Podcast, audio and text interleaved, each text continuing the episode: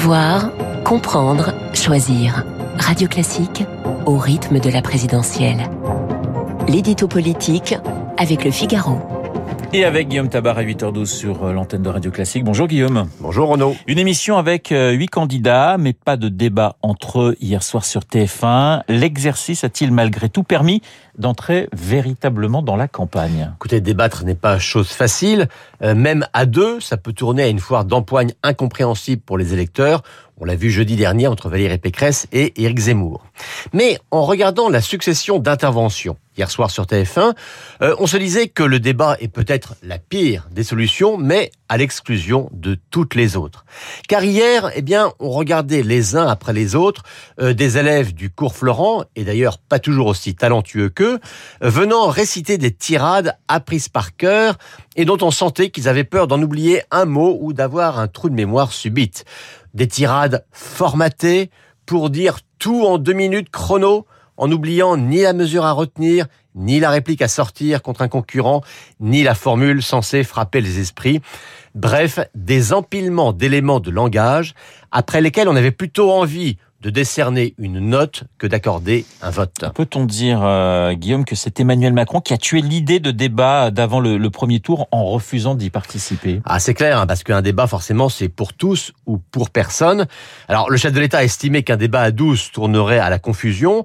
Bon, plus clairement, il a voulu préserver une sorte de privilège institutionnel et ne pas jouer les punching balls pour 11 autres candidats en mal d'existence.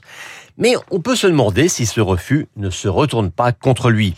Car cela donne le sentiment de refuser la confrontation de la part d'un homme qui s'est toujours vanté d'avoir le goût du risque et le goût précisément de la confrontation.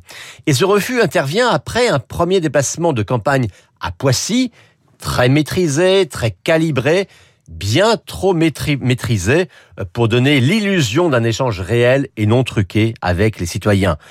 Et le risque pour le président candidat de toute absence de mise en danger, eh bien, c'est que ce soit pris pour de la suffisance ou pour un excès de confiance dans sa réélection. D'ailleurs, la leçon a été retenue puisque vendredi à Pau, euh, François Bayrou a promis de ne pas se mêler du choix de ceux qui allaient interroger Macron. Alors avant Pau, vendredi, euh, Emmanuel Macron tiendra une conférence de presse jeudi pour présenter son projet. Est-ce une manière de répondre aux reproches de, de fuir justement le débat? Bah, C'est vrai que dit qui dit conférence de presse dit question-réponse.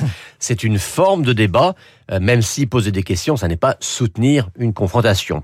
Euh, L'urgence de cette conférence de presse, je crois, c'est d'abord d'apporter une cohérence à un projet qui, euh, depuis qu'Emmanuel Macron s'est déclaré candidat, euh, sort au compte-goutte et de manière pas toujours très travaillée. Euh, un jour, il glisse en passant la suppression de la redevance télé, sans vraiment l'expliquer. Le lendemain, c'est par une fuite qu'on apprend la retraite à 65 ans. Un troisième jour, il évoque un grand débat permanent sans préciser sur quoi il portera. Et puis, euh, chez ses soutiens, hein, personne n'a l'air vraiment au courant. Donc, personne ne peut compléter euh, par un travail de pédagogie. Donc, de manière assez inattendue, eh bien, c'est le flou qui semble s'installer sur le projet macronien. Et c'est ce flou d'abord qu'il devra corriger jeudi. L'édito politique.